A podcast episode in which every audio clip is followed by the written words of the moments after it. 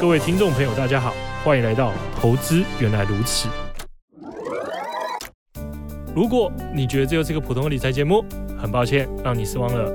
如果你也觉得投资理财很复杂，不知道如何有脉络的理解投资这件事，那恭喜你找对地方了。我们每周结合国内外重要时事与投资理财观念，让你从生活中掌握世界的经济脉动，创造最适合自己的投资方式。你将会发现，投资原来是这么简单的一回事。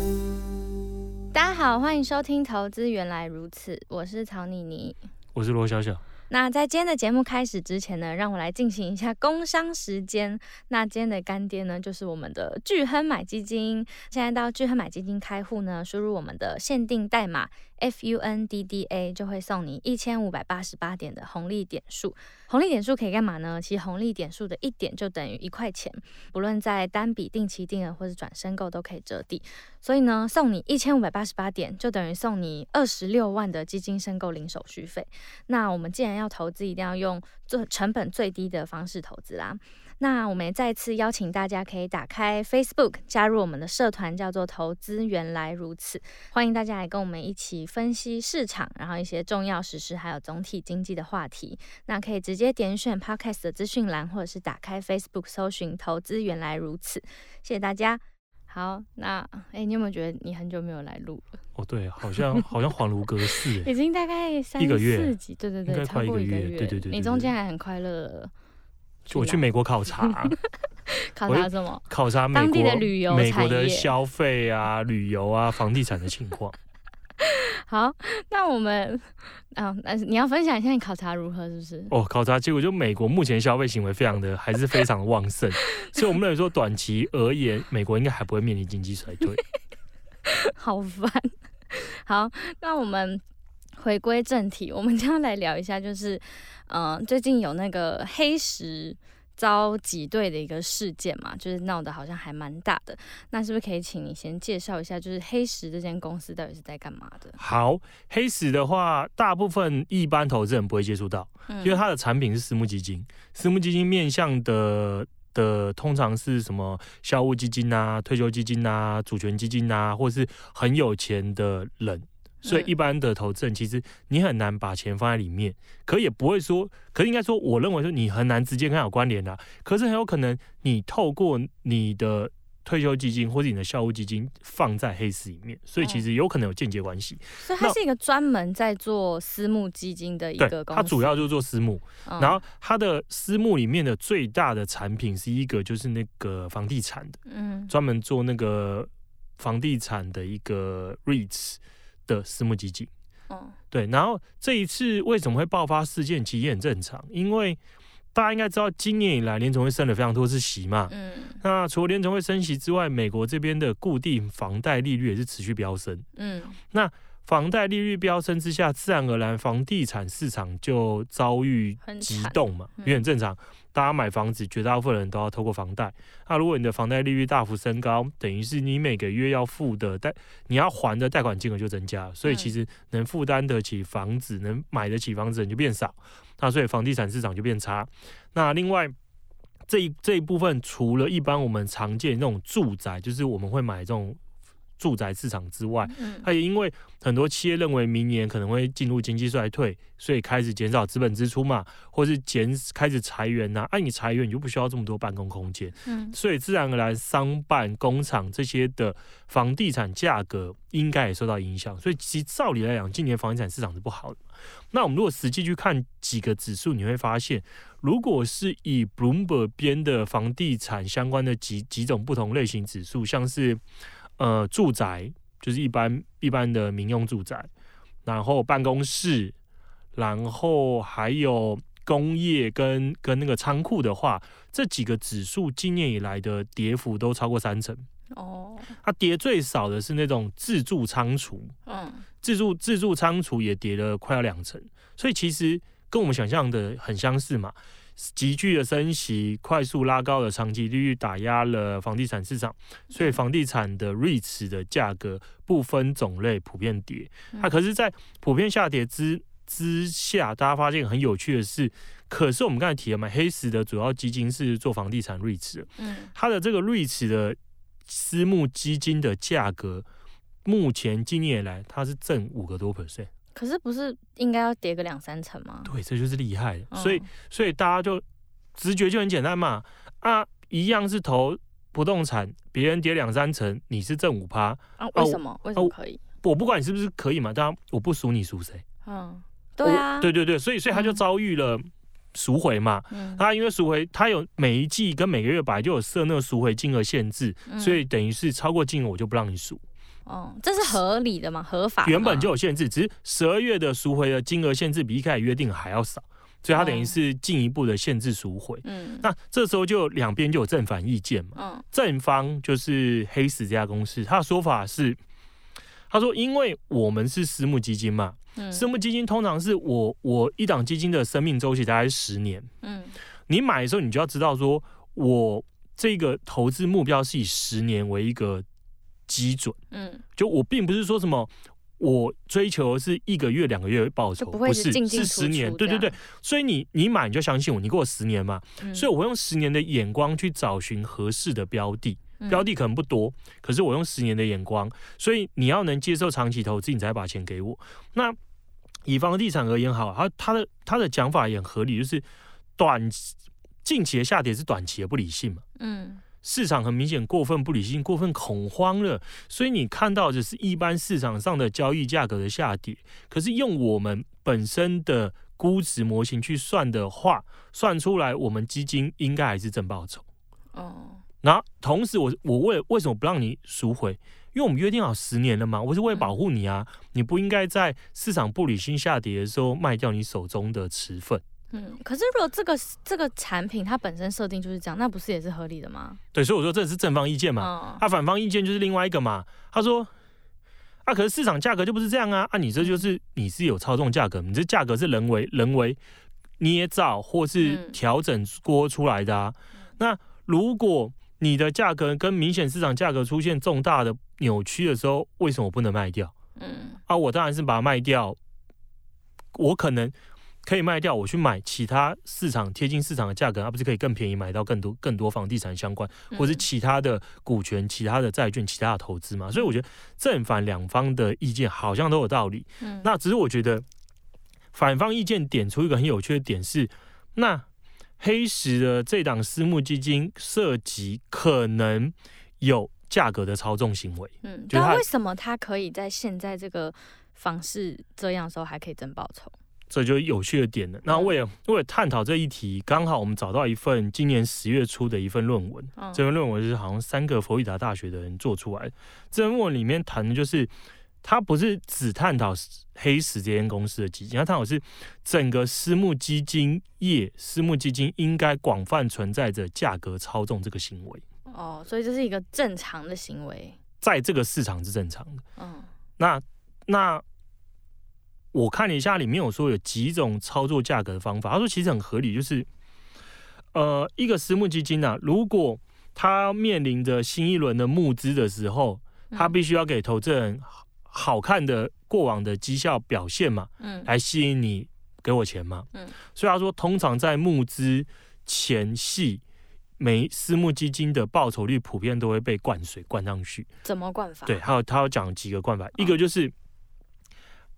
卖出赢家，因为因为我们刚才讲嘛，他的他的那个净值其实大部分是他自己决定，他可以用自己定的那个价格模型去设定。嗯，那可是如果你的资产是卖掉的，就是我一百块买嘛，我现在五百块卖掉，卖掉就是认列认列认列收益啦，这个就是用市场的认列收益去算，所以对他们来讲，只要有快到要募资的时候有好的表现的，他都把它卖掉。嗯。就是快速的卖出赢家，嗯，然后变成账上获利嘛，这就是报酬的正贡献来源。哎、欸，那私募基金本来它的净值就是自己定哦？对，很大部分是可以自己，因为它没有一个行情。因为因为因为为什么它叫私募？就是因为它没它里面的并不是像一般。在次级市场公开交易的股票有一个定价，嗯嗯、它的东西是很多是非流动性的啊，嗯、所以谁决定价格？没有人可以决定价格啊。他们，所以它会有一个好像很合理计算出来，叫他认为是多少嘛。所以，嗯、所以我们刚才说，所以他通常在募之前表现好的就会把它卖掉，嗯，认列获获利，嗯，然后收益就会好。那如果是赔钱的，对不对？赔钱他也知道嘛。如果我把赔钱卖了，不就是认列收认列损失？所以赔钱不卖当没这回事。然后第另外一种还有就是，通常也是一样接近要有要拿要去市场目前的之前，还会做一件事，就是把。好像表现很好的，然后卖出来吸引人家注意，让人家觉得他很很擅长做这种操作。嗯，然后再来还有一种就是成本的调整，就是成本认列的往后推移。那最后一个就是那个像我们刚才提的，怎样去算估值，这里面有很多调整的手段。嗯，就像我们刚才提的嘛，我现在赔钱的，可是我可以任由我自己模型估值的认列方式去调整，让赔很多的项目看起来好像是没赔钱。所以他不管怎么做，都会让自己的那个弄得很好看。对对对，所以所以他才说啊，通常在募之前，他的绩效就会异常的好。嗯，那等到前募差不多结束之后，绩效就大概会回落四点七个 percent。哦，一年四点七个 percent，灌的。所以这代表说，那四点七 percent 就是灌上去。嗯，对啊。募完钱了不需要灌了，所以就可以回来了。嗯，所以它的绩效通常就是会灌上去之后，会慢慢随着时间接近到这样私募基金的生命周期结束，慢慢再往外往下回落。嗯，可这些都是在一个合法的操作，是吗？还是像他们那边都没有管那么多？合不合法？其实我觉得是一个很大问号。只是这论文探讨的是这件事是很多人都这么做。哦，然后然后下一个问题就很就很有趣了，因为因为过往他说很多人都会觉得说。呃，他的投资人就是买私募基金的这些人是受害者，是被骗的。嗯，因为他他被假的绩效骗嘛。他这篇论文有趣的点就在于，他说其实不是这么一回事。嗯，这些人知道私募基金在干嘛，他们他们正是为什么这些私募基金会这么做的原因，他们需求。为什么？其实也很合理啊。你想一想，我们刚才提了私募基金，绝大部分很多的他。他的投资人、购买者是几个？一个就是退休基金或消费基金的基金经理人。嗯，这些基金经理人他可能管了十亿美金、一百亿美金的资产嘛。嗯，他要做投资嘛。那他的投资如果买股票的话，他的净值可能起起伏伏很大。嗯，因为股票就是用交公开交易的价格嘛，没办法操纵嘛。嗯，那可能一年的波动是三十趴、二十趴。可是如果它里面买的是私募基金的话，我们刚才提了。私募基金的净值基本上是被平滑化处理，它波动是小很多，因为它的价、它的它的净值它说了算嘛。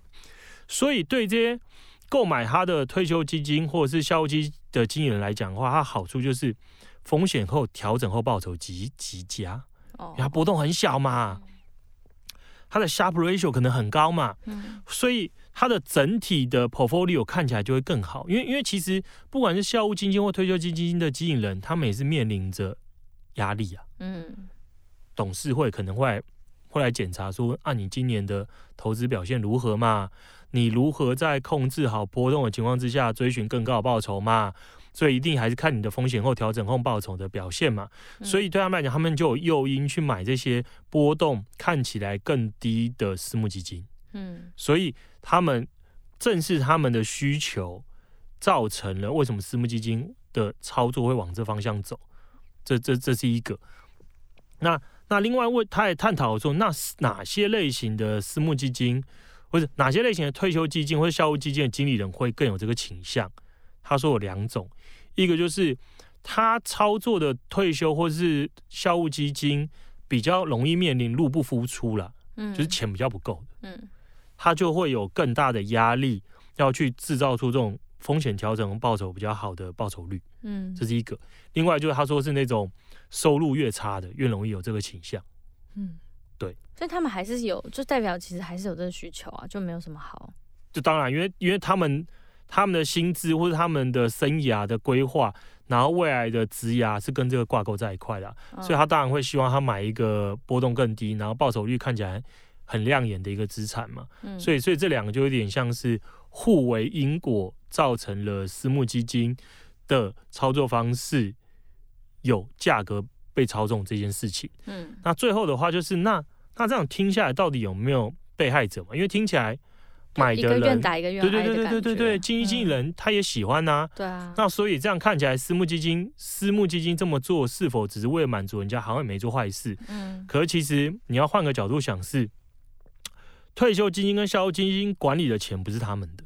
他们只是一个基金经理人，所以受害者是真正的投资人。对，像假设假设以加州的加州的那教师退休基金为例好了，它代表的是广大的教师的钱呢。嗯，那你基金经理人操作的得当或失利，损失的都是广大的加州教师啊。嗯、那他也提了，因为他们为了追求追求这种看起来更好、波动度更低的风险后调整后报酬，而买入这些私募基金。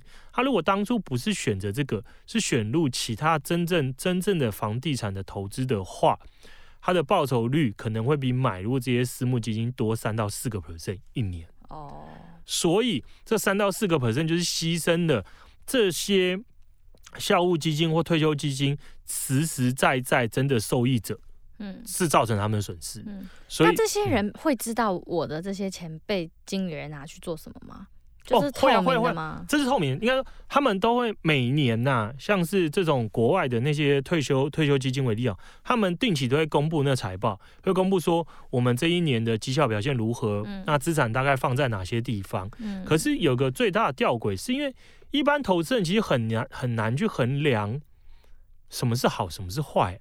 那假设嘛。嗯假设他看到哦，今年一整年赚十趴，就看报酬，你觉得好像还 OK 嘛？嗯、你不会知道说哦，原来我如果不是其中一部分放在私募基金，是放在正常的房地产投资，十趴会变十一趴或十二趴，谁会知道？没有人会知道啊，所以你很难感受出来。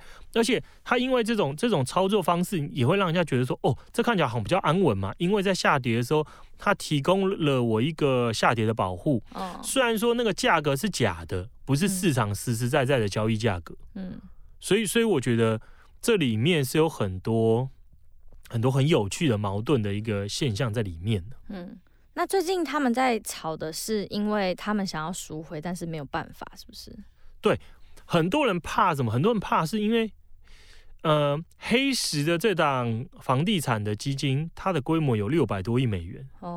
呃就应该六百，光快要七百亿，六百多亿。它它基本上是房地美国房地产的买大一个蛮大一个买家。一档哦？对，它的这一档一档就六百，所以现在出事只是某一档而已吗？可这是他主力商品哦。对对，它的最主要商品就是这一档。嗯。那因为你如果去搜寻过去几年的黑死的新闻，发现绝大部分新闻都是他又去哪里买了美国的什么房地产。嗯。大大肆的购买，所以它是美国房地产的买大一个买蛮大一个买家。嗯，六百多亿美金其实规模不小。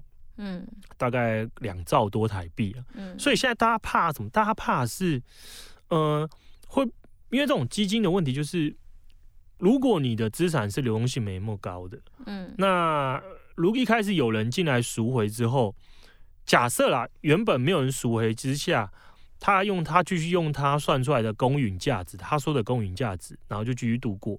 那只要市场真的从不理性回归理性，那可能价值真的就回到他说的公允价值嘛。嗯，就假设说现在市场实际交实际的交易价格是七十，那他说现在这个值一百块，是用更长期的眼光来看，那我只要盯到市场真的涨回一百，我其实就这段时间的差距其实没什么意义嘛。嗯，那可是因为如果部分开始赎回了。那因为我跟你，我跟你说，这东西值一百嘛，那其中的五 percent 的人赎回了，用一百块赎回，嗯，然后我们假如说总共也是一百好，他赎回了，赎回了五块钱，然后剩九十五块，嗯，那可是因为他市场上现在直接要卖掉，只能卖七十块嘛，嗯、对对对，他可能赎赎了某部分的人就没了，所以，所以代表说，原本理论上只要赎五 percent 的。比重就可以给这五 percent 的人，嗯，因为市场实际价值只有七成，所以他要数七个 percent，嗯，所以变成股份变成原本的九十三 percent 给剩下的九十五 percent 的人分，嗯，那其他人知道这件事只会更加说我要赎回，对，因为他知道，啊、对，他知道这个这东西行玩不通，对，所以所以可怕就是如果引发连串大家都强迫要赎回的赎回潮的话。那就算他说的长期合理价格是对的，可是短期有可能撑不过短期的赎回，而且因为他又是美国房地产的非常大的买家，嗯，所以如果他受到了很严重负面冲击，对美国房地产市场来讲会是一个很严重的一个事件，嗯，所以这是大家比较担心、比较害怕的，嗯。嗯，可是这他其实也是在保护美国的房地产啊，因为这不就是一个恶性循环吗？如果开始大家挤兑的话。你也可以说他是保护自己的利益了，对啦，应该对啊，应该还是保护自己的利益。对啊，嗯，那那所以，诶、欸，那对我们整个投资环境会有什么影响？